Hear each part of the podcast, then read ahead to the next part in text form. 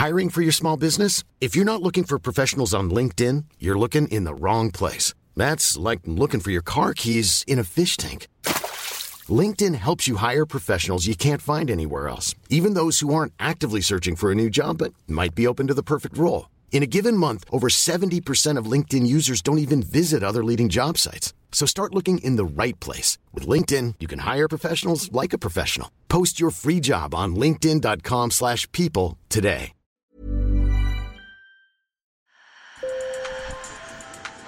Bonjour. Hello. Hola. Marhaba bikoum. Sur le fil. Le podcast d'actu de l'AFP. Des nouvelles choisies pour vous sur notre fil info.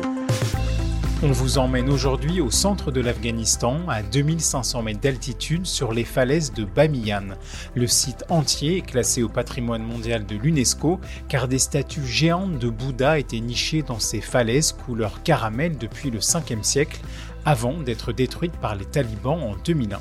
Dans une misère moyenâgeuse, des familles occupent désormais ces cavités et le retour des talibans a aggravé leurs conditions de vie. Nos journalistes Michel Moutot et Emmanuel Peuchot les ont rencontrés, un sujet réalisé par Camille Kaufmann. Sur le fil. Plusieurs centaines de familles occupent ces cavités dans le plus grand dénuement depuis des années. Mais à leur misère s'ajoute aujourd'hui la peur. Car comme la majorité des habitants de la province, ils sont Hazara, une minorité musulmane chiite persécutée depuis des siècles en Afghanistan. La victoire des talibans, sunnites radicaux, terrifie tout le monde sur la falaise. Zara, une habitante de 40 ans, raconte ce qui est devenu leur quotidien. Depuis l'arrivée des talibans, on n'a plus de quoi vivre. Il n'y a pas de travail, les prix ont flambé. On vit vraiment un moment difficile. Les prix des matières premières ont aussi beaucoup augmenté et les gens n'ont plus d'argent pour acheter de la nourriture. Pas d'électricité ni d'accès à l'eau courante, il faut descendre à la rivière, tout en bas de la vallée, deux à trois fois par jour. Fatima a 55 ans. Avec sa famille, elle occupe une cavité qui s'est en partie effondrée lors des pluies au printemps 2020. Depuis, ils s'entassent à quatre dans une grotte de 6 mètres carrés. Nous vivons ici depuis 8 ans et nous n'avons reçu aucune aide depuis.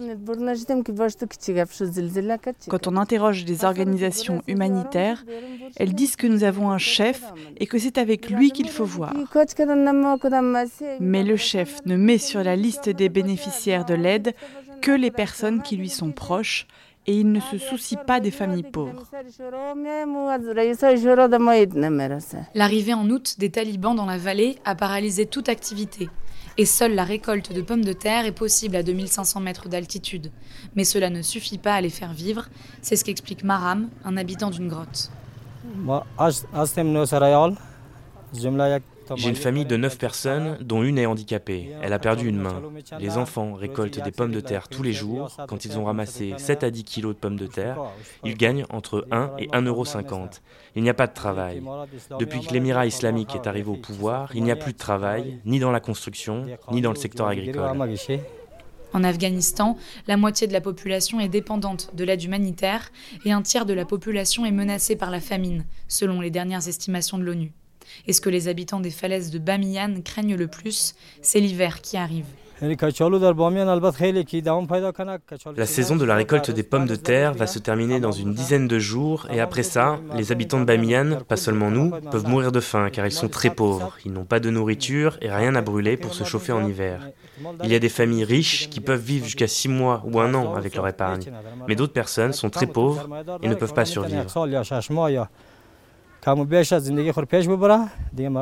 Si les pays étrangers n'aident pas les gens pendant l'hiver qui va arriver, ils mourront de faim.